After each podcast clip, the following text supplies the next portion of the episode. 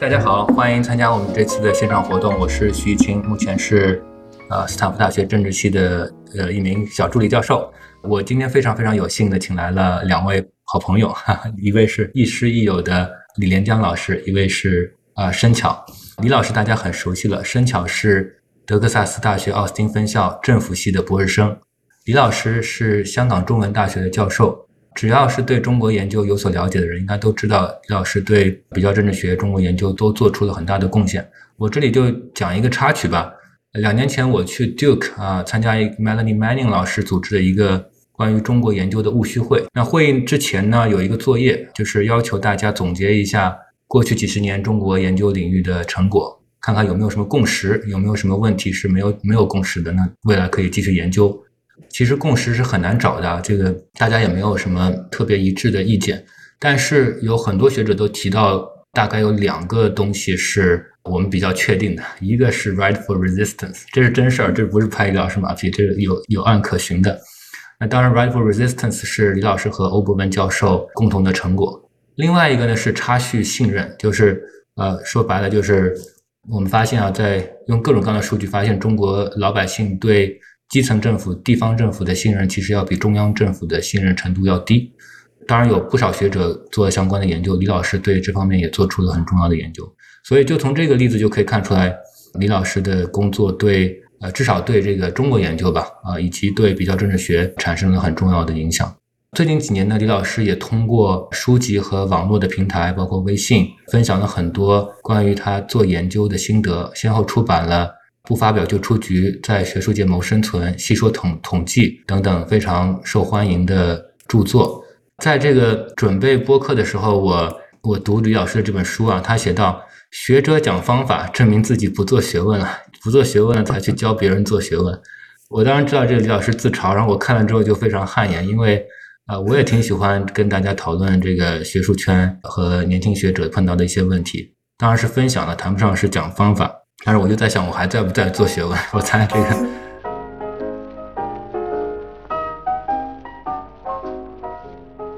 啊，那么呃，我们的讨论是不是从这里开始？先请李老师讲一段，您是怎么想到做这些所谓的教人做学问的科普工作的，以及啊，有没有对年轻的学者或者同学们有一些建议？好，谢谢怡清。如果说有什么。开始要说的话呢，就是要跟各位有一个提醒。今天我们就是啊聊聊天，你们不管是星期六的上午还是星期五的晚上，都是已经进入周末时间，啊聊聊天放松一下，不要对这个活动有什么期望，不要对我有什么期望。你们如果有问题的话呢，可以提出来。呃，如果我觉得我能回答，我就回答。呃，大部分问题是我回答不了的。其实我可以用一句话作为一个开场白，就是谈方法，确实像怡清刚才说那样，是一个很无奈的一种活动。自己如果还能做研究的时候呢，想不到去谈方法；等自己做不动了，想告诉别人说我是这么做的，你可你照着我这个方法做，可以做的比较好啊，你放心，没有用。第一呢是人家不会听，呃，第二的话呢，即使听进去，呃，他也不能懂。呃，第第三个的话呢，即使是入了心，也仍然不能落实在手上。所以说，谈方法基本上是一种一个自我安慰的一种生活方式。就是干不动活了怎么办呢？就谈方法吧。呃，所以这这就是我的一个开场白。下面怡清跟生巧可以按照你们的方式来主持今天的活动。首先是感谢那个李老师今天来这个跟我们交流，然后也感谢徐老师邀请我。我就从我最最感兴趣的问题开始吧，就是我在读李老师这本书的时候，里面有一个段落吧，讲到就是说，在美国接受博士教育的这些博士生，不太喜欢被人称为中国专家，比较喜欢被称为这个政治学家。然后李老师说，李老师在那一段里面说自己相反，自己特别喜欢这个。中国专家这么一个称呼，这其实是我们我觉得我我在这段学习中的一个自己一个矛盾的一个地方，就是说政学研究跟中国研究之间就有一点点这个分叉在里面。呃，有一些在政治学重要的问题，在中国研究里面可能不重要，或者是可能对中国重要的问题，在政治学大家不理解，或者是根本觉得它不是一个问题，或者是说 so what，就是你把中国这个解释清楚了，对政治学没有贡献，或者是大家不重视。然后我也想请李老师，可能就是算一个引子吧，请请老师从这个方面可能给我们一些您的这个建议啊之类的。好，重要呢是跟其他任何的这个形容词一样，重要啊，有意义啊。要界定什么东西重要呢？我觉得可以，大家可以从两个维度上来想问题。一个呢是从地点，一个呢是从时间，就是讲时空时空概念。比如说，如果你现在是在美国读博士，那么你的空间位置是美国；如果你将来希望在美国工作，你的这种呃事业发展的地点也是美国。你在欧洲的话呢，就变成欧洲；在中国大陆就变成中国大陆；在香港就变成香港，这是一个维度。再一个维度是时间。各位如果是都还在谋生存的阶段，不管是读学位还是在做助理教授，那么在这个阶段衡量重要和不重要，跟你谋定生存以后衡量重要不重要呢是不一样的。呃，我把这两这两个听起来很复杂的东西合在一起。就有这么一个建议，就是什么重要，什么不重要，取决于你需要给你的未来的老板提供什么。人家认为什么重要就什么重要。等你谋定了生存，什么重要呢？你认为重要就重要。所以这个呃，对，比如对于生巧来讲，什么重要？吕老师认为重要就重要，他不认为重要就不重要。那对于怡清来讲，什么重要呢？呃，斯坦福那些这个系主任、院长，他们认为什么重要就重要。有一个视频，我我很建议大家去看一看，就是芝加哥大学那个 Lawrence McNally 那个老师在 YouTube 上面有两个很长的视频，呃，都很值得去看。他说，我很多年轻学者不会写文章，不是他们做的研究不重要。是他们不知道怎么样把文章写成一个让学术界重要的人物认为有价值的一个文章。当然，我对他的这个说法呢有一点点保留意见。他的观点归根结底就是一条，就是你要想发表论文，你得让学术界的重要人物认为你做出了贡献，你的你的文章呢对他们有价值。所以说，生巧的问题呢，对于在在座的各位。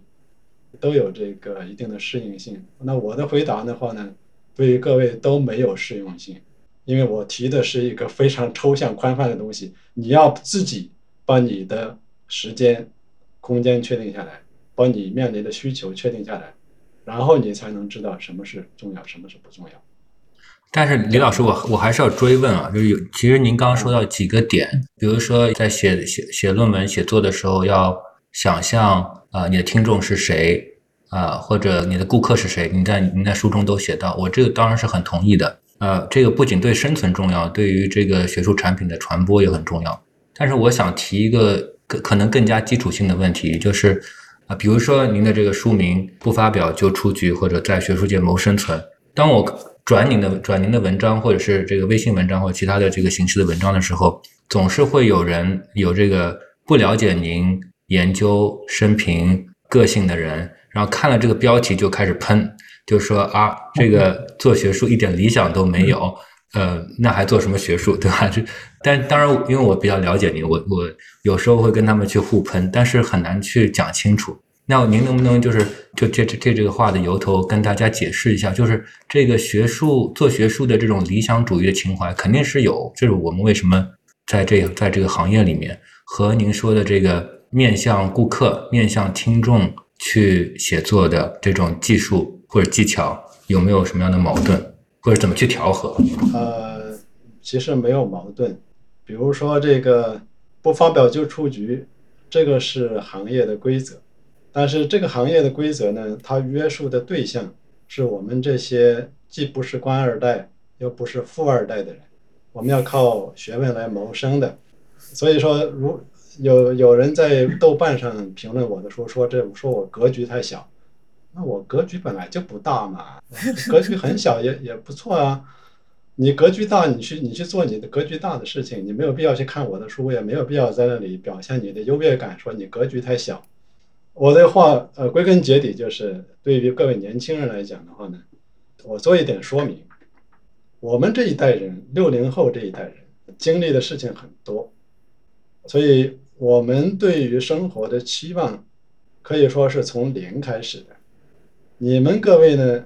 呃，也是从零开始，但是你们的零比我们的零要大很多，这就决定了一点，就是你们可能会有比较多的理想主义，比较多的自己的抱负。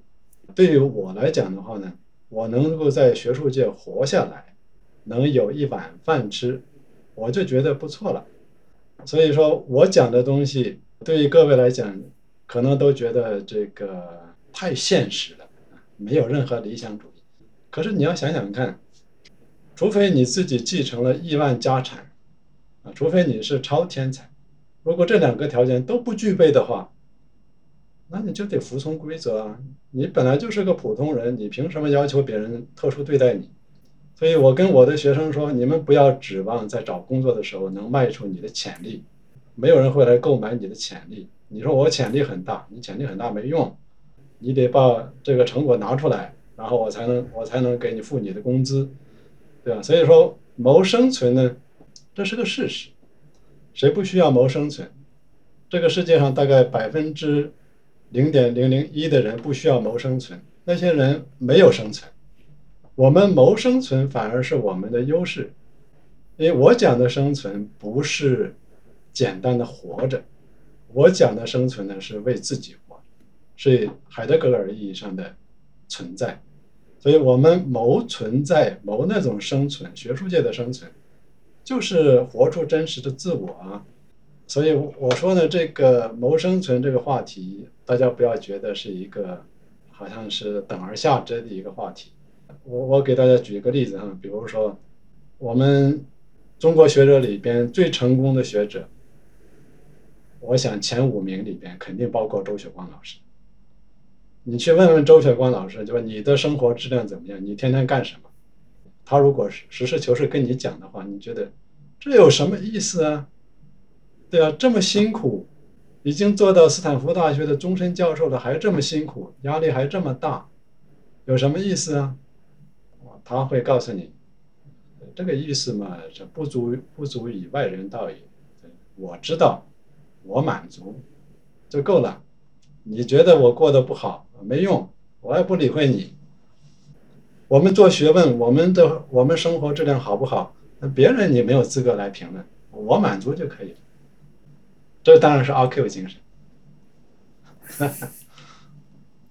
我知道周老师每天五五点钟爬起来到一个某一一个特定的咖啡馆里面。如果你你在斯坦福周边生活的话，你你必定可以在哪里找到他。对呀，五六点钟的时候。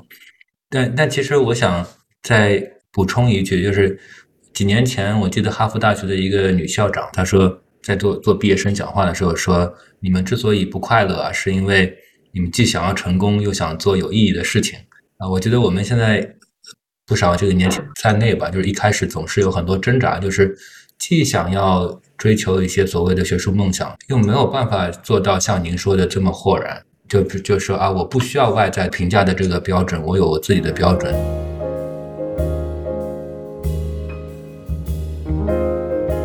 我能不能就再请您给这个年轻人一些建议？就是就像您刚刚说的，我们的起点跟就是物质的物质生活的起点是比您那个时代的物质生活的起点要高的。那我们怎么去调整心态？如果我们真的有这样一个学术梦想的话，比如说呃，我们的同学啊，在比如说物质或者其他方面，啊，也许几年之后就做得很好。您就您您有您如果对学生的话，您会给什么样的建议呢？呃，我是觉得没有什么建议可给，只是说呢，就是人活着是一个过程，每一个阶段都面临每一个阶段的问题，在这个阶段解决这个阶段的问题，呃，后一个阶段什么样子，到了那个阶段再说。比如说。我现在是正教授，呃，名义上来讲也是这个 substantiation 的。我每天仍然是五五点五点钟左右，六点钟起来先写作，写四五个小时，然后再去吃早饭。那我图什么呢？是不是说不这样写就啊就会丢饭碗呢？呃，是也不是，是形成了一种生活的习惯。那么你们这个阶段的时候，尤其是在这个像怡清这个阶段的时候呢，就是更多的可以想，我这个阶段需要做什么，人家期望我们做什么，那我我们就去就去做什么。大家很容易把这个 entitlement 跟 privilege 混淆起来，就是觉得有的时候你就你说我 I'm entitled to something，我有权获得什么东西，呃，这个呢是因为你只要付出的努力，你就可以说我付出的努力，我就应该得到那个回报，相应的回报。但是这个 entitlement 跟 privilege 还是不一样的。这 privilege 是说，只有你可以享有这样一个 entitlement。大家要记得，这个世界上不会白给你任何东西。你能够在读博士，对吧？你能够做助理教授，不用去做那些比较无聊的事情，这是个 privilege。这个并不是你挣来的。那如果你这样想的话，你就想，我手里有一个特权，那么我我为了证明自己应该享有这个特权，我就应该做出特殊的事情。这个时候你就不会觉得是什么特殊的压力了。如果你觉得这些东西都是我理所应当获得的，啊，那你这个生活的生活质量不会很高啊，因为你你可能还信我很我我应该得到更好的东西、更多的东西，你凭什么呀？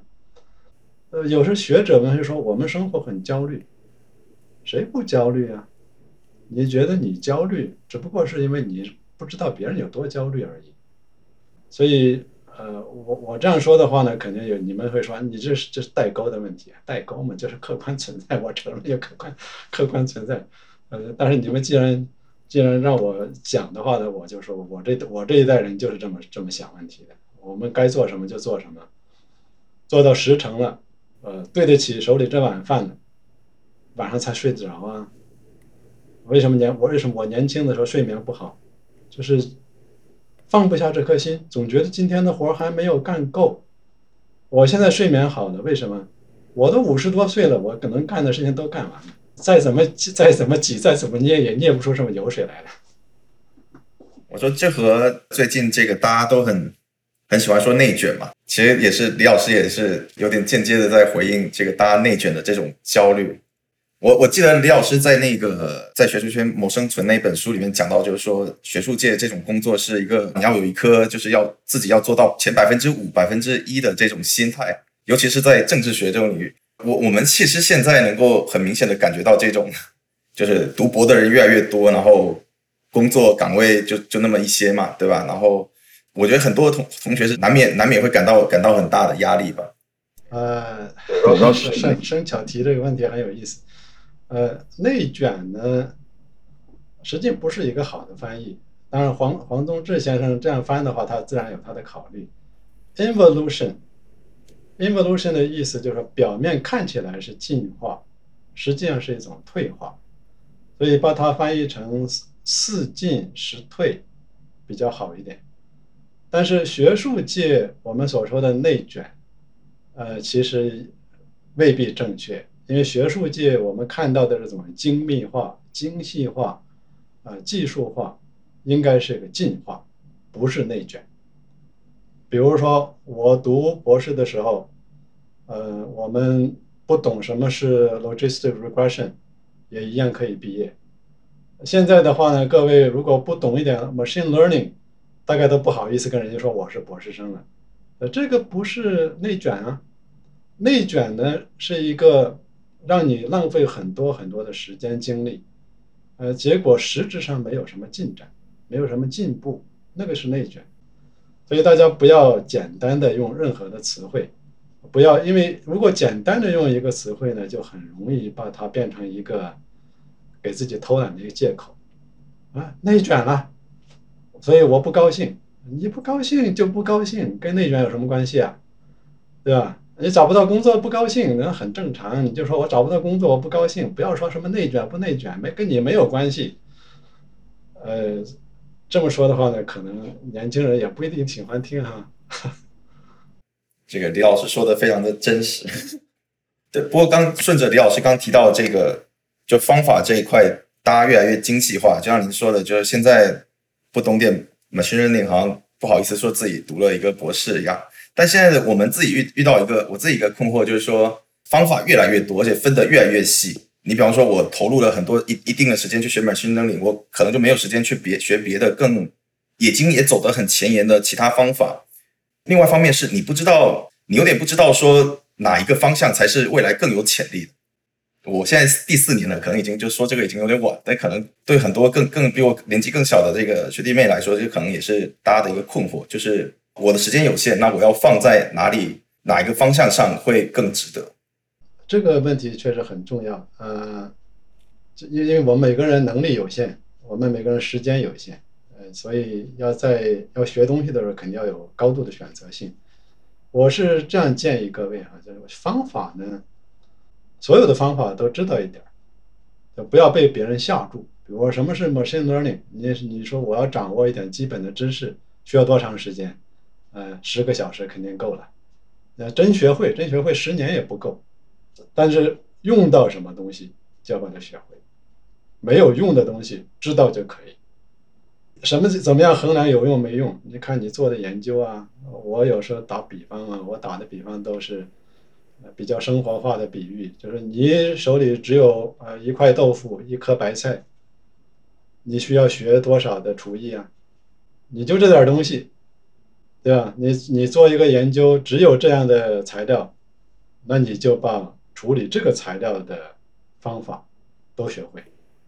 所以我刚才提到 machine learning 的话，也不是凭空想起来啊。比如说我自己手里有一点小的社会调查，很小范围做的，但是我设计的问卷呢很细，处理这些问卷的时候就一直觉得没有办法处理啊。比如说我问了五个问题，问人家对五级政府的信任程度，那么五个问题，每个问题有五个层级。加在一起有多少种可能性呢？有三千一百二十五个可能性。怎么样去分析这这些数据？啊，我最近我就请我一个学生帮忙，我说这个不是说 machine learning 有用吗？你用 k-means 给我分析一下，看看能不能分析出东西来。哎，结果就发现这个 k-means 就相当于一个显微镜一样，就把我一直找不到的那个数据的那些那些要点。都找到了。我的意思说，仍然是你首先手里要有料，呃，有有有食材，然后你再去决定你要去学什么。如果是没有这些素材，你去学 machine learning 也没有用。有了这些素材，需要学什么东西了，你去学什么东西。这个在学方法上，各位一定要坚持两个，一个是实用主义，再一个呢要谦虚谨慎。所以谦虚谨慎什么意思呢？就是你不要觉得你什么方法都能学会，不可能。人家方法论学家一辈子只能做一点方法，你业余时间你还做着你的研究，你说我什么方法都学会，那不可能的事儿。不要把自己估计的太高。呃，我想顺着这个再再问李老师一个问题。呃，因为我我之前在这个等候室的时候也跟您说，我读您的书感触特别深的一段是，呃，您和欧博文老师这个发展或者说发明这个 rightful resistance 这个概念的过程，从一开始您的应该说是一个 anecdotal evidence，到更广泛的调查，到发展这个概念，然后拿着这个概念的这个在另外一个情况下得到印证。然后觉得，哎，这个是有一定的普适性的一个概念啊。这个当中其实也有好几年的时间。那虽然这文章是九五九六年发表出来的，但是前后也是跨度几年。那我感触特别深的原因就是，我觉得这个是我觉得特别嗯特别羡慕的一种研究的过程，就是追求真实，然后又追又觉得真的好像是发现了一些有普世意义的概念和呃证据。但是这里有一个矛盾，就其实跟这个申巧之前的问题有关系，就是好像现在的同学们，包我自己在内啊，我自己也是读博士过来，没有这个像您那个时候那么踏实的学风，也许这个这话说的说的不恰当，也不是说我们不努力，但是我们感觉就是赶快要发表，赶快是拿点数据来分析分析，写个什么东西，而不是说我要找到一个呃既真且通的东西，然后写写出一个东西能够在十到二十年之后仍然会有人读，感觉就被被逼的比较急。然后这个呢会导致什么呢？因为现在数据很多啊，方法也很多，那大家就赶快去学那些东西，然后凑一个文章出来，这种激励是比较强的啊。这好像跟您在这个求学的时候确实是有不同的，我不知道您是不是有这有这个感触？呃，其实我觉得各位的选择是正确的，就是在这个阶段的话呢，呃，就得这么做。像我这样的这个做法的话是不能复制的，因为我毕业以后在美国没找到工作，那我就来了香港。香港在香港呢，又一开始是在浸会大学工作了十年。浸会大学有一个最大的好处，就是在发表上有要求，但是很宽松。我们院长在院会上明确讲，三年两篇。现在是很多地方要求一年两篇啊，一年两篇嘛，你既然你要求我们出水货，我们就出水货对付你，好不好？你三年两篇的话呢，我就做的认真一点。所以我在香港浸会大学的十年，啊，虽然没什么成绩啊，也没教出几个像样的学生来，但是有一个很好的一个条件，就是我可以继续做我自己关心的事情。我最近刚刚有一篇文章要在 China Quarterly 发表，实际上背后的故事比这篇文章重要。但是这个故事如果写出来没有地方肯发表，所以我也就不去写。那，我那我给各位的建议呢，就是在您在你们这个阶段，院长、系主任普遍都是只会数豆子，那你也怎么样去谋生存？你去跟着去种豆子啊，对吧？种完一颗豆子交给他说：“你看，我又出了一个豆子，很好吧？”他反正也不知道这个豆子到底质量怎么样。先过了这个阶段再说。等你有了生存的自主权，啊，你觉得我种豆子嘛，这当一辈子老农有点有点不值得。我要去改去嗯培植珍珠了。好，那个时候他也不能拿你怎么样。你你那个时候再去。做自己的事情，做按照自己的心愿发展自己的学学术学学术愿景。首先得保住饭碗。问题就是有些学者在保饭碗的过程中会养成一些不好的习惯。等他保住了饭碗以后呢，他已经没有办法克服那个习惯了，就是简单的重复自己以前的那些已经会的东西，已经写的东西。那这个就很可惜，你本来是可以出更优秀的东西，但是大半生或甚至很长时间都是在重复、简单重复做那些没有人看，自己也不想看，呃，这个就我觉得很可惜哈。我我我自己没有什么优点，我的优点如果说有优点的话呢，就是我很迟钝，兴趣非常非常的狭窄。我只对几一两个问题有兴趣，但是我会坚持不断的一直去想，这个问题究竟怎么回事？情不断的去否定自己以前的那个分析，然后慢慢的就有走通的一天。没有办法设计。如果说能够给各位提出提供一个建议的，就是你一定要有一个自己关心的问题。如果一个问题没有一个你自己核心关心的一个问题，啊，做学问，说实话很无聊，没有意思。我这倒想起来，这个周雪光老师也跟我说过类似的话。他说，就是他他年轻的时候也是一样，先做技术的文章，先做一些美国问题，甚至是因为比较主流，比较容易发表。然后等这个生存的问题解决之后，再回到他真正感兴趣的领域。他他跟我说过类似的话。啊，谢宇老师好像也跟我说过类似的话。如果你们看他们的发表的轨迹的话，都有一些这样的这个特点吧。对，所以我觉得在境外谋生存的学者，应该是向周老师、呃谢老师学习。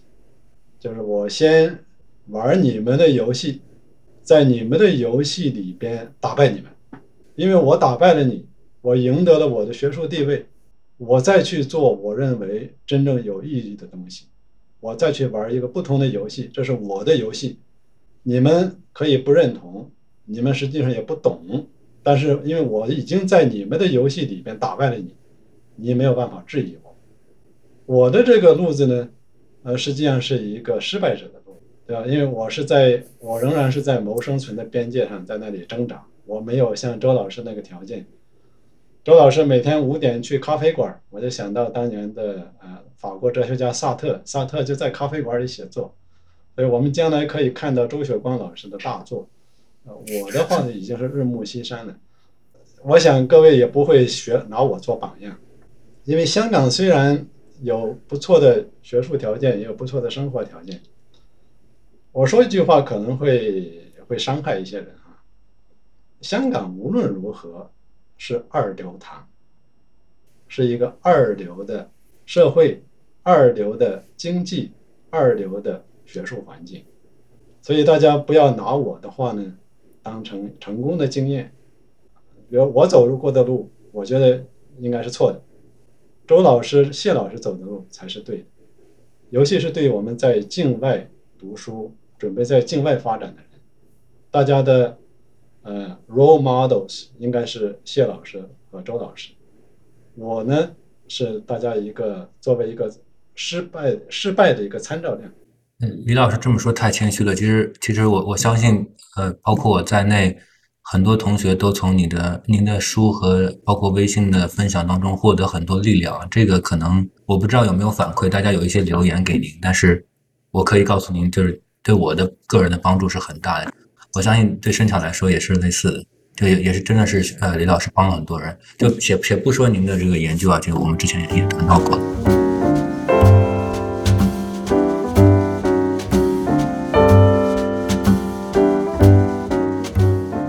自己是在谋生存的阶段，我自己碰巧也是在做这个跟统计相关的问题，啊，坦坦率的说，这个我我记得我在机场送别您的时候，我也说过，我这几年有点想转统计的方向，一方面是觉得好像自己做做几篇文章，呃，慢慢慢慢形成一个系列了，那大家觉得你好像就是做这个，那我就顺着这个做。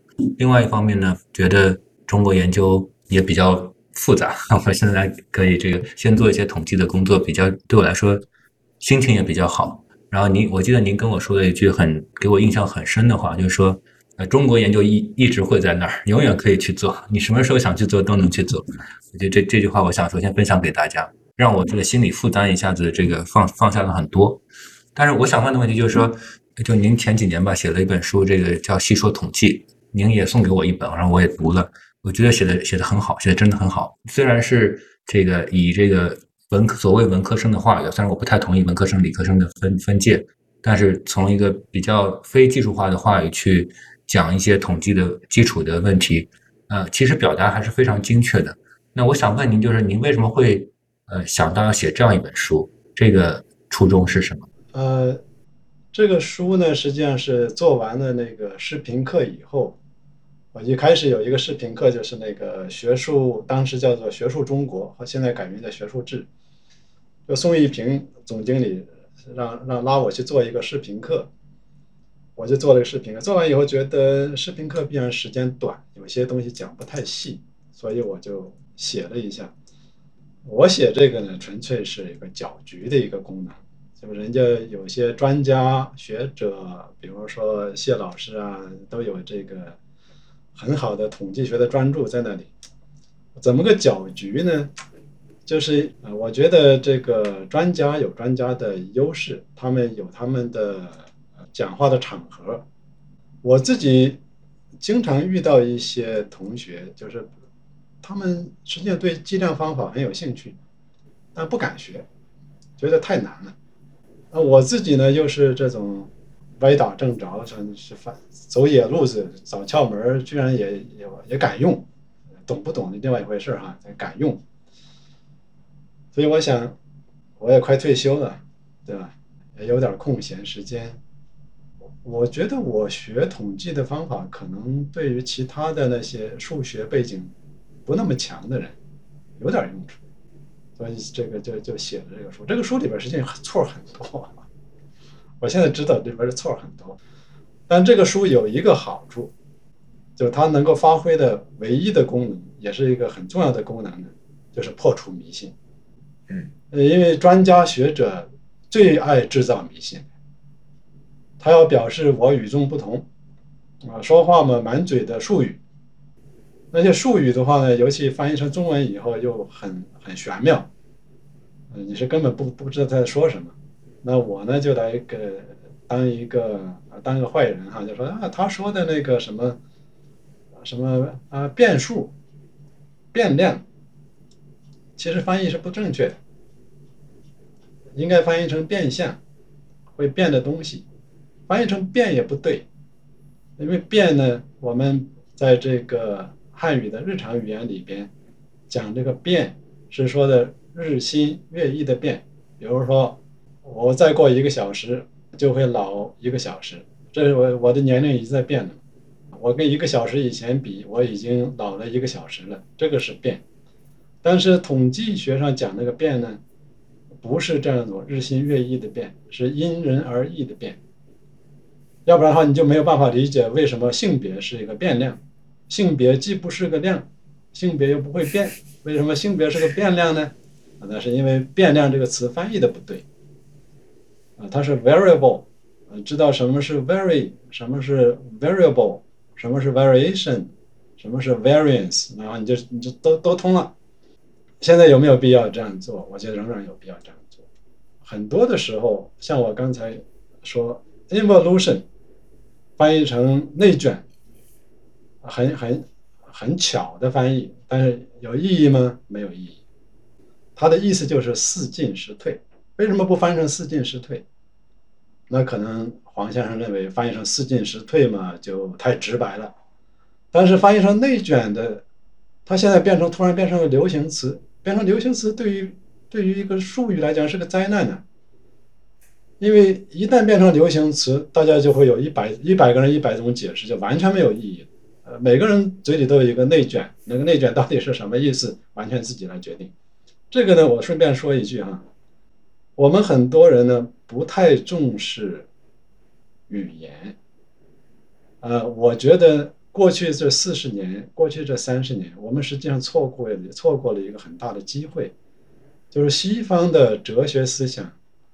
上个世纪中叶的时候就已经实现了向语言哲学的转换，我们没有跟上这个潮流，所以中文的堕落、中文的退化、中文的这种遏制的变化，它背后的含义我们没有提起足够的重视，因为语言是什么呢？语言归根结底是生活方式，这维特根斯坦的说法。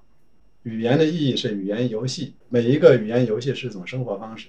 大家可以想想看，如果我们的现代汉语在遏制化、在庸俗化、在堕落，那背后的含义是中国的文化生活在堕落。我这一代人发现，你们这代人用的很多的语言是没有办法接受的，就不仅仅是俗。不仅仅是恶俗，嗯，是一种比恶俗更恶劣的东西。所以，我们，呃，我我写这个书的话呢，其实得在程度上一一定程度上，大家提起一个一个一个一个注意，就是一定要学会英语。你学会了英语，就不会被这些莫名其妙的翻译呃迷惑住。所以现在有些听说有些人说要把英语变成选修课啊，不鼓励大家学英语。呃，这个才是呃确定无疑的亡国之道，至少是至少是亡文化之道了。对，我看李老师的那个书里面还着重讲了自己学英语的经历啊，也是很励志而且很很实在的一段故事。要不您跟大家在这个 那个故事呢，跟大家说已经没有什么意义，因为那个年代我学英语那个年代没有。见不到外国人是肯定的，连英语的原声的录音带都很少。我那个年代已经过去了，你们现在你说找不到录音带，有录音带有的是，什么样教材都有，英国音、美国音、澳大利亚音、新西兰音都有，都有问题。你学吗？真想学吗？真想学，学啊，学就学会了。其实我想提一个更加这个范围窄一点的相关的问题，就是怎么提高英语写作啊？就假设您您这个给建议的这个对象是博士生，啊，他们确实在英语写作上面碰到很多困难，您会给他们什么样的比较实在的建议？呃，实在的建议呢，就是一条，就是一个是去写，这个是很实在的建议吧？呃，这天天写。每天写，我就觉得我们年轻人花在阅读上的时间太多。我比较玩世不恭啊，我觉得我们读已经读博士了，读博士的任务是创新。读书啊是硕士本科的阶段，博士是不是是不是还要读书呢？是要读书，怎么样读呢？是你需要读什么，就去读什么。所以博士生写作跟读书的比例应该是。九成写，一成看。自己已经写到不能更好的程度，到那个时候你再去看，非常快。你自己只做了一成的功夫，你再去你去读别的东西，越读越没有信心，觉得别人都比你聪明。你想到的一点，人家早就说过了。你刚刚想到的，你刚刚想到三，人家已经做到五了，这打击你的信心。其实你能不能做到五呢？你可以做到。你先不要去看，一看就没有信心了。呃，这个是一个，再有一个的话，大家一定要去啊，花时间去读、去听一下啊，芝加哥大学啊，芝加哥大学我们那位教授的两个讲座，都在 YouTube 上都很容易找到。我顺便就呃刚才说了一点，我对他的那个讲座有一点点保留意见。他在讲座的一开始已经说过了，就在我们这个做学术创作的这个阶段，写就是想。想，就是写，我们一定是用手思考的，我们不是那么天才，所以我们没有办法打腹稿。你要想把一个问题想清楚，一定是把那个问题写清楚，反复想就是反复写，反复改。对他唯一一点保留意见呢，是他觉得很多年轻学者的东西不能发表，是因为写的不好。啊，我不这么看，我认为是因为想的不好。但是他提出的那个思路是对的，就你在写的时候，一定是有很清晰的读者意识。这个读者不是小读者，是大读者，是那些呃比你更资深的人，研究做的比你好的人，比你比你个这个呃更有成绩的人，脑子里边一定要想，我现在想的东西，他们有没有想过？我现在写的东西呢？对于他们呢有没有价值？这样时候你才能够想清楚，同时也就写清楚了。我觉得说，你想出了很有价值的东西，你写不出来，呃，这种可能性非常非常的小，因为我们不需要写那个很优美的文字，我们只要把基本的发现讲清楚。至于说那些铺垫呢，呃，那些那些东西都不难。那么写作过程中，自己。要自己有一个很清晰的一个意识，就是我在写的时候，同时我也是在作为一个读者。你自己作为自己的读者是很困难的，非常难以做到。因为我们每个人照镜子的时候，都觉得自己不错，对不对？嗯，精神头很好啊，气色很好啊，啊，实际上呢，那是你自己看的，别人不这么看。学术写作和学术研究的难处是两个字。一个是痛，一个是痒，就是你要碰到别人的痛处，另外呢，就是你要搔到别人的痒处。所以你写文章的时候，如果你知道别人痛在哪里，痒在哪里，然后用很客气的方式，不要明确的讲说你这就不对啊，你这很这这怎么会这么想问题？用很客气的方式说，我来帮你止痛。我来帮你解痒，这就是你的价值啊。所以说，写写作，你们这一代人的英语比我们这一代人要好很多，所以尤其怡清，你像你现在身份，你跟我说 怎么样去写作，那是完全是问道于盲的一种做法。呃，我倒是有一点提醒呢，大家这个，大家可以注意一点，就是我们做不管是做中国政治研究，还是做政治学的研究，我们做的都是科学研究，我们没有必要写出很文艺化的文章，不要追求 style，不要追求有文体，但是要追求清楚明白，这并不难啊。我我觉得我在学术界。也快三十年了，觉得最大的挫折感，就是我必须得用英语谋生。这个是我们中国中国学术的很大的一个劣势。你想想看，除非你是个天才，你用第二语言去讲思想，那不可能的事。用第二语言讲学术，勉强的事，能达到一流水平非常困难。达到超一流水平几乎没可能，所以我们在座的各位的话，如果啊有兴趣当超一流的学者，还是要要么把你的英语变成母语水平，要么用中文写作。像我这样的话呢，啊就是一个我们中国讲说半吊子，这一婆当了一辈子半吊子，现在快退休了仍然是半吊子。那，所以这个大家不要指望从我这里学到什么有用的东西。雨晴，你觉得我这个回答你你能接受吧？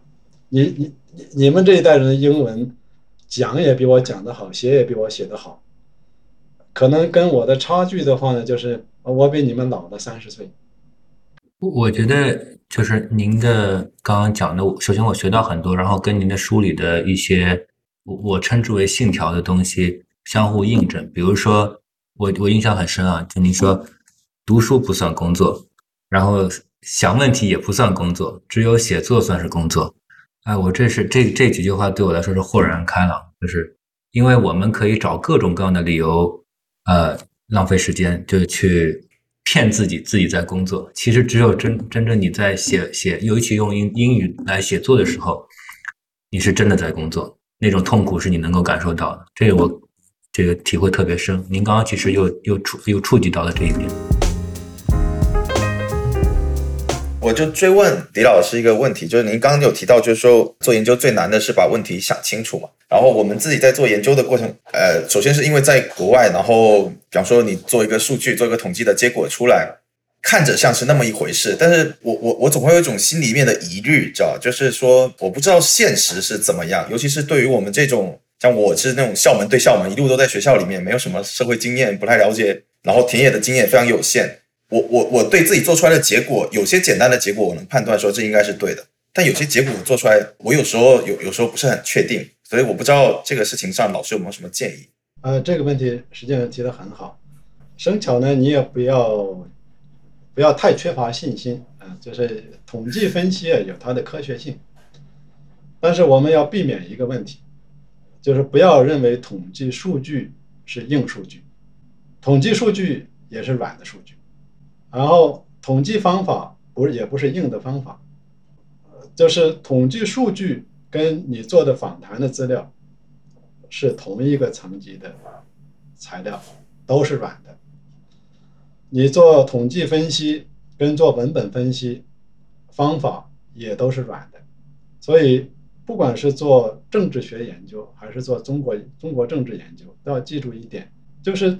一个东西做出来以后有没有可信度，有没有可信性，还是要取决于生活在现实中的那些人是不是认同你的观点。嗯，所以如果你对一个统计分析的结果没有没有把握，那很好办，打电话跟你父母讲讲这个事儿，跟你的原来的老师、跟你同学、邻居，他们反正不研究，除非他们研究政治学，那你不要跟他们谈，他们不做这些事情。你回国做调研的时候呢，呃，不要去跟那些现任的干部讲你的研究心得，找那些已经退休的老同志，啊，找那些老工人、老农民、老教师，他们没有什么顾忌，你就跟他们说，我我发现是这么回事，你们觉得靠谱不靠谱？啊，如果人家说人家听不懂，那你全错了。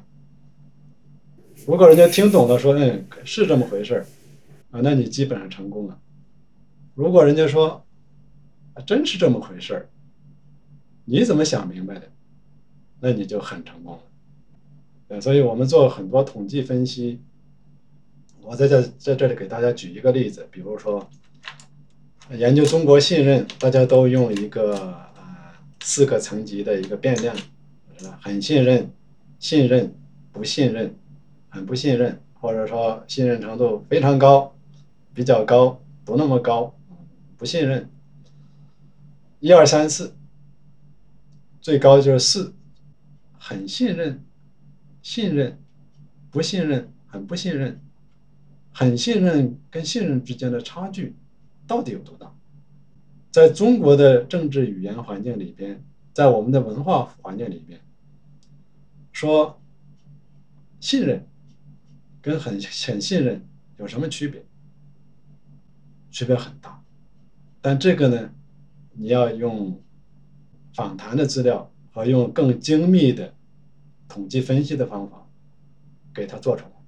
如果简单的把很信任和信任都给它合并在一起，加在一起就是信任，可能就错了。所以我们在做这个呃，在做研究的时候，如果要找那种有根基的感觉，我这个东西是靠是跟社会现实是是靠谱的，不要让人家觉得人家表面恭维你说研究做得很好，背后笑话你说你那个你那东西就是就是在那里糊弄人的。你就去跟那些生活在现实中的人去谈一谈。我我刚才怡清问我讲这个依法抗争的那个那个那个概念怎么提出来，怎么有什么想法？我真的是到二零零四年的时候，我觉得我真的是把这个问题搞清楚了，也搞对了。因为二零零四年呢，我在厦门见到了一个当地的农民领袖，那个农民领袖说，我做的事情。没有一条是违法的，我做的是依法抗争，啊，他肯定没有看过我的文章，我的文章在 在在内地也至少那个时候也很少能够看到见报的，他发明的词跟我发明的词是完全相同的嘛，所以我知道我是对的，呃，但是如果各位现在面向美国的市场，面向欧洲的市场，还需要不需要再做这样的研究呢？嗯，可能除了研究顺序颠倒一下，将来可能还是要做的。从理论上来讲，哈，我在这里讲讲讲点这个，多多讲几句。中国政治比较政治政治学研究，大概相当于黑格尔说的个体、书象、共象。学问的真正的发展是从个体。到书象，就从中国政治研究到比较政治研究，然后从书象到共象，就是从比较政治研究到普遍的政治学的研究，这个是正常的一个发展。但是我们每个学者要在要在学术界谋生存求发展，可能是要颠倒过来，先做那些共向的东西，先做政治学的东西。然后再去做比较政治学的东西，最后再去做中国政治的东西，就是我们每一个人的学术生涯的过程，跟学术发展的逻辑是颠倒的。大家不要觉得学术发展是从个体到书象到共象，那我也要去走这个过程。嗯，你没有那个没有那个条件，就不等你做完你就被解雇了。我们在学术界为什么谈啊谋生存的问题？你说学术界有多少人真的就是失败者？其实也并不多。但是在学术界混过的人，伤痕累累的人，有严重后遗症的人，非常非常多。如果看到这种伤害的话呢，你会觉得做那个学问有什么意思啊？真的很不值得。所以我们提前呢，有这样一种生存意识，就可以避免各种这样的这种，呃，你完全可以避免的那种那种伤害。啊，这是大家不要听了以后不要伤心哈。老年人说话有的时候直言不讳。林老师，我再确认一下，您说先做共项的问题，是不是跟一些老师说先做那些 general 的问题，是是类似的建议？对，因为那些东西呢，呃，才是院长和系主任眼中的硬通货。呃，这个并不是我个人想出来的东西。我在我读博士是在 Ohio State University，当时 Kevin O'Brien 在那边，他是我的老师。他跟我讲过一个事情，他自己倒没有到，也许他早就忘掉了。我记得很清楚，他一九九九年在 World Politics 发了一篇文章，讲那个 Rightful Resistance，然后告诉系主任，系主任就直言不讳的跟他说：“啊，恭喜你，说这第一句话当然很好听哈，第二句话呢说这一篇文章。”相当于 China Quarter 的五篇文章，呃，Kevin 怎么想我不知道，反正我听了以后心里凉半截。China Quarter 的一篇文章已经很难写出来。对，其实也是听众这个私信我的问题，其实关于就是李老师刚刚提到这个跟那个 O'Brien 老师的。一些合作和交流，那很多同学在问，就是比方说你们这种长期合作啊，或者是很深的这种伙伴关系是怎么形成的，以及就是说后后有有很多同学面临的情况是老师比较放养嘛，所以就是有没有对于这种师生关系，老师有没有什么建议之类的？呃，我相信各位讲的是学生怎么样去获得老师的关注，对吧？获得老师的注意力。嗯，其实就一句话，就是你要对老师有用。你对老师没用，老师不会不会留意你的。就你要你做的东西是他有兴趣的题目，他就会主动来关心你的研究。你做的东西对他的学问有有贡献，他就会跟你一块儿去做。因为现在大学老师压力都特别大，你说让大家还去教书育人。实际上是很难做到的事情，所以我觉得这个，如果大家读博士，你的导师对你的研究一点兴趣也没有，人家放羊是很正常的事情。你要想，嗯，呃，得到他的注意，你要去看一下他在做什么，他对他遇到了什么难处，你去帮他，你对他有用，就能解决问题。这这样能够这样 有这这样建议有用吗？这个这个非常醍醐灌顶，对，我特别同意，但是不知道怎么接话。对，这 incentive compatible。嗯，呃，我其实有一个同，像宜兴宜兴现在也是当老师的，你你比如你你的本科生里边，你会关注哪关关注几个人？当然，我是会给一些本科生这个比较优秀的本科生分配题目，分配我关心的题目，当然我就自然就关心了，对。对，因为他们优秀，对你有用。不过我有一位同事跟我说，这个 tenure 的一个作用就是让你愿意提供一些公共品，就是因为你足够 safe 了，那个时候即使没用，你也愿意关心同学。他这是他的一个说法。嗯，这个这个说法是完全成立的。比如说，呃，我最近啊编的那个书啊，《哲学与师道》。记录的就是我的南开的老师陈明洲老师，他怎么样带学生。车老师的教育思教育思想是以学生为目的，他对每个学生确实是这样子看，就是他认认为学生的成功就是他的成功。我后来想，为什么我们这一代人没有办法去学他那个做法？就是我们没有办法以学生为目的。你如果以学生为目的，那不等学生成功，你已经。丢了工作了，再有一个呢，呃，时代在变化，以学生为目的是种什么态度啊？我后我我最近在想，我想陈老师这么说的时候，其实内心不一定很舒服。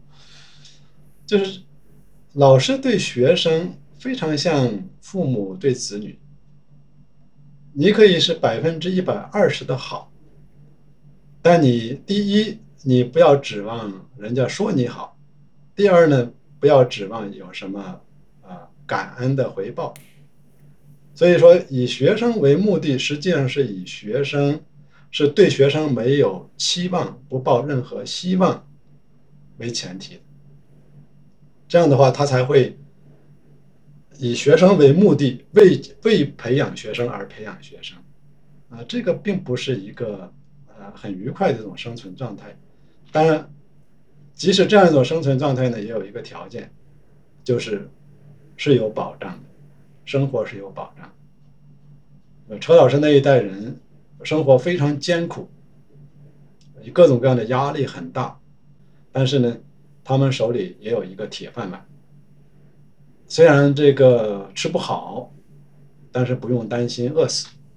我们现在不一样，我们现在如果这个你拿不到 tenure，那是不是就是没有饭碗？所以说，这个对学生呢，老师对学生在每个生涯的不同阶段态度是不一样的。学生对老师，不，你们尤其是你们这一代人，要现实一点，你对老师没用，老师不会搭理你，很正常，没没有什么好抱怨。有很多的同学也有时候也会问我，就是尤其在美国求学的同学，目前这个中美关系的情况下面，呃，有没有什么李老师有没有什么建议？这个建议很多维度的，一个是研究的取向，一个是之后去哪里工作。我刚刚还想问您要不要去香港工作，好像不用问了。这个问题呢，我们可以可以用用一个方法来来来回答，就是我们。既然走学术道路，我们就选定了自己的身份，就是一个学者身份。选定了学者身份呢，这这这其他问题就都好办了。就是我们守学者的本分，不要不要搞政治投机，不要搞政治赌博，不要越位。呃，这个世界呢，归根结底是公平的。如果我们回顾一下。一九四九年以后，中美关系的历史，呃，我们就知道现在的中美关系仍然是非常好、非常难得的中美关系。所以这个呢，不应该成为各位的一种负担。至于说在选择工作岗位上呢，大家可以这么想，就是无论什么样的政权，都需要有人替他们想问题。呃，都需要有人替他们说话。我们呢，可以不替他们说话，但是我们要替他们想问题。就是你在美国写文章，想的问题是一样的，看的东西是一样的，写的方式呢不一样。如果你在内地大学里边写文章，看的问题、想的问题是一样的，写的方式不一样。但是这两个写的方式不一样，背后是一个共同的东西，就是一定要实事求是。你可以说，这个瓶子里边只有半瓶水，这是实事求是的，这是一种写法。也可以说呢，这个瓶子原来是空的，现在已经有了半瓶水了，多么了不起的成就，这也是实事求是的。对吧？我你没有必要去说还有半瓶是空的，本来是可以满的，现在只有半瓶是有水。对，这就是文章的不同的做法，但是你讲的是一个基本的事实，所以千万不要丢掉自己的学者的身份，这个身份就是实事求是。我们讲的是事实，我们我们学者是做学问的。呃，至于说这个。呃，有些有些人可能有很大的名气，可能经常成为这个网络上的这个风云人物。我自己的看法呢，就是那些的话呢，就最好的态度就是忽视他们，既不要为他们生气，所以你不要去关注他们。关注他们干什么？呢这就是一些这个泡沫而已。你自己如果选定做学者，学者的生涯就是不求闻达的。你搞政治投机，去投靠某一个政治人物，对吧？啊，那个人物下下台以后，你整个下半辈子没有了，这很不值得。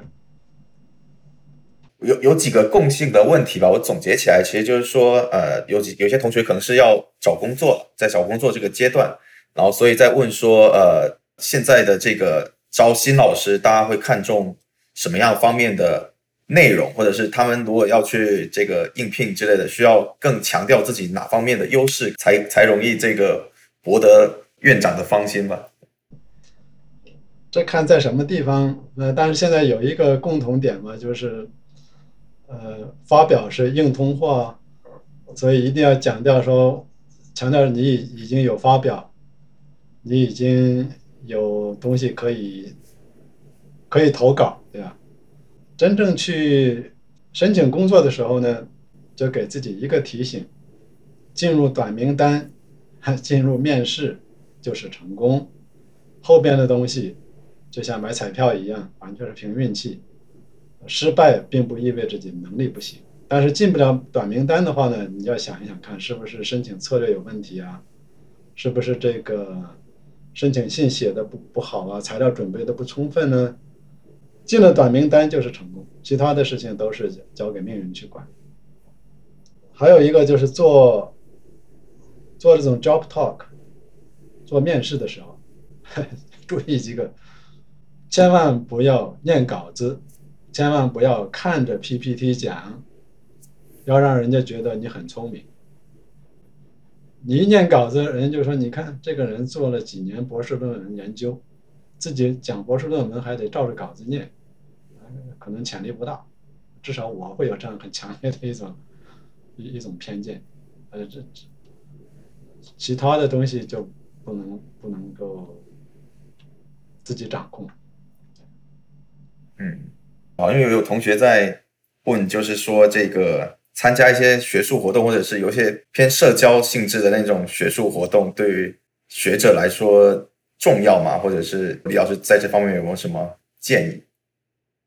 呃，分场合，在我自己参加过一些内地的学术活动，总体感觉就是浪费时间。呃，参加美国的学术会议的话呢，呃，总体感觉是很有收获。就是我们刚才说了，写文章也好，做研究也好，要有很清晰的读者意识，其实一种服务意识，就是你要去提供一个服务，你要把你的产品卖给人家，你得知道人家需要什么。呃，你去。比如参加这种美国的这种政治学学会啊、亚洲学会啊，这他们他们那种学术会议，你看到的是大家的痛和痒。呃，在大陆，在内地参加学术会议的话呢，呃，看到的是大家的这样一种这个，呃，铜盔铁甲、西装革履，呃，你看到的东西都不是真的。大家又不谈学问，这种这种场合有没有用？那这要自己来判断。还有一点的话呢，也是需要跟年轻的呃朋友讲的事情，就如果你有一个研究心得，文章已经被接受了，很快就发表了，那你可以在任何一个学术会议上讲。啊，如果文章还没有被接受，任何学术会议上。都不要讲，尤其是做量化分析的，尤其是做量化分析，而且数据库是公开的，千万不要讲。讲的话呢，就等于给人家可乘之机。呃，这个是以前我不会说这么直白，但是现在的学术环境整个的是在是是是是在是在变坏，我觉得。就是因为大家的压力太大了，压力太大，就有很多人会会走这个歪门邪道。所以，另外呢，就是如果你很有信心，你即使讲给别人听，别人也没有办法复制你的研究，没有办法抢在你的前头，那你就放心大胆的讲，因为你讲的越早，别人越知道这个是你首先提出来的。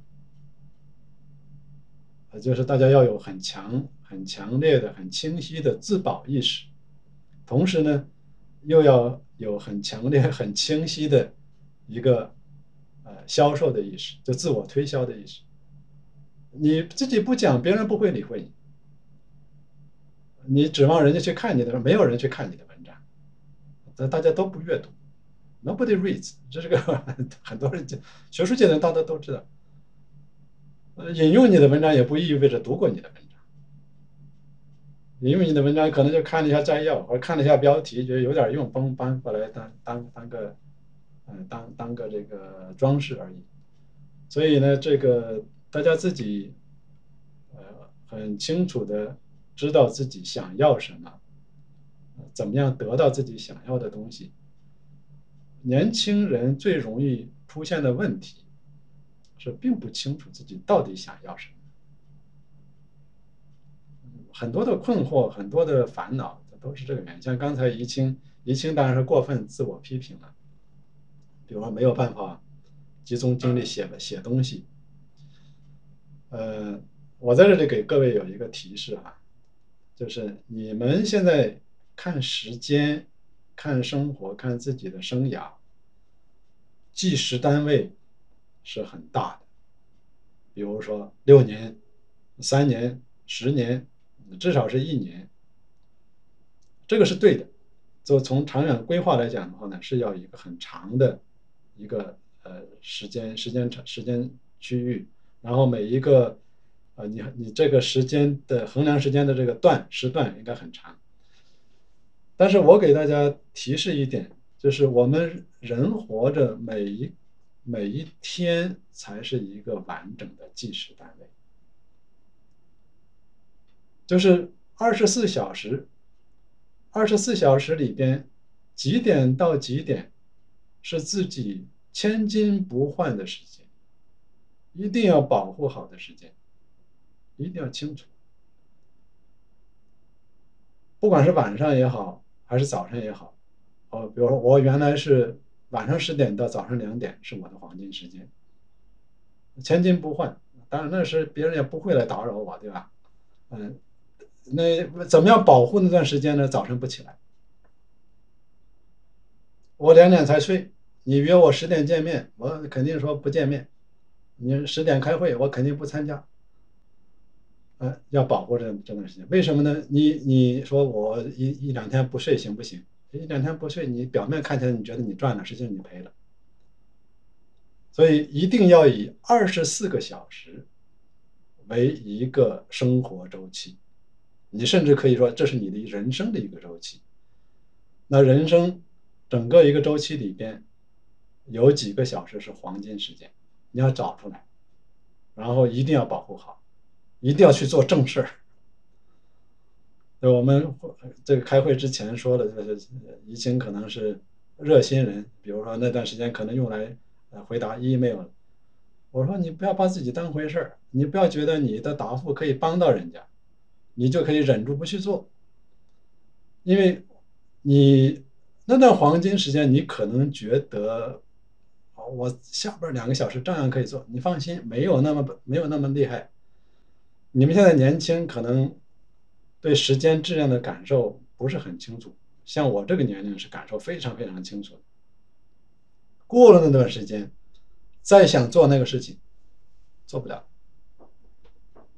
还有一个很大的一个考虑呢，就是，呃，学者的基本生活基调是焦虑。这个 anxious anxiety。是学术生涯的基调，你不要觉得是不正常的。你要觉得学者不应该焦虑，那你不要学者，不要选择做学术生涯。学者的生活基调就是焦虑。那么，怎么样才不被焦虑克服呢？就是每天都在黄金时间里边做自己认为最有价值的事情，做完了，当天。我账还了，焦虑不是因为欠债吗？你所谓使命感，所谓的理想，不都是因为欠债的意思吗？我欠了人家账了，那欠了账，人家也没有说一次要还清，对吧？一次还清，那命都没有了嘛。一定是分期付款。我每天都把这我该付的这款款项付完了，那我这其他的时间我就可以就可以放松了，所以。大家一定要记住这个，不管你们每周是工作五天、工作六天，或者像本人这样工作七天，每一天是一个完整的生活单元，是一个完整的生活周期。这个周期里边，黄金时间一定要用来还债，还了债以后你就安心了。嗯，这个是对付学术生涯焦虑的唯一的办法。你说我两两三天不睡觉，一星期不睡觉，没用，把自己熬进去，也还是还不了那个债，解不了那个焦焦虑。啊，这么说大家可能觉得，嗯，干脆就不要做学者，恭喜。不不做学者，说明你有你有本事，你你你比你至少比我强多了。做学问的人没用。我本人没用，我我做学问就是一个原因，这是唯一的活路。李老师讲的太好了，我觉得把您这段话作为我们今天的结束语再合适不过了。啊，您可能没有关注聊天窗啊，这个好多好多同学都在说，呃，您讲的太好了，对他们的帮助非常大。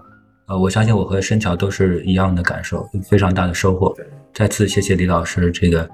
贡献您的宝贵的时间，我知道早上的时间对您特别特别重要，所以我也有点歉疚，啊，但是我相信这个有非常大的正的 spill over，啊，能够让这我们年轻一代人从您身上学到一些，不仅不仅是这个做学问的，呃，这种精神，还有一些这个做学问的小技巧，都非常非常好，再次感谢您。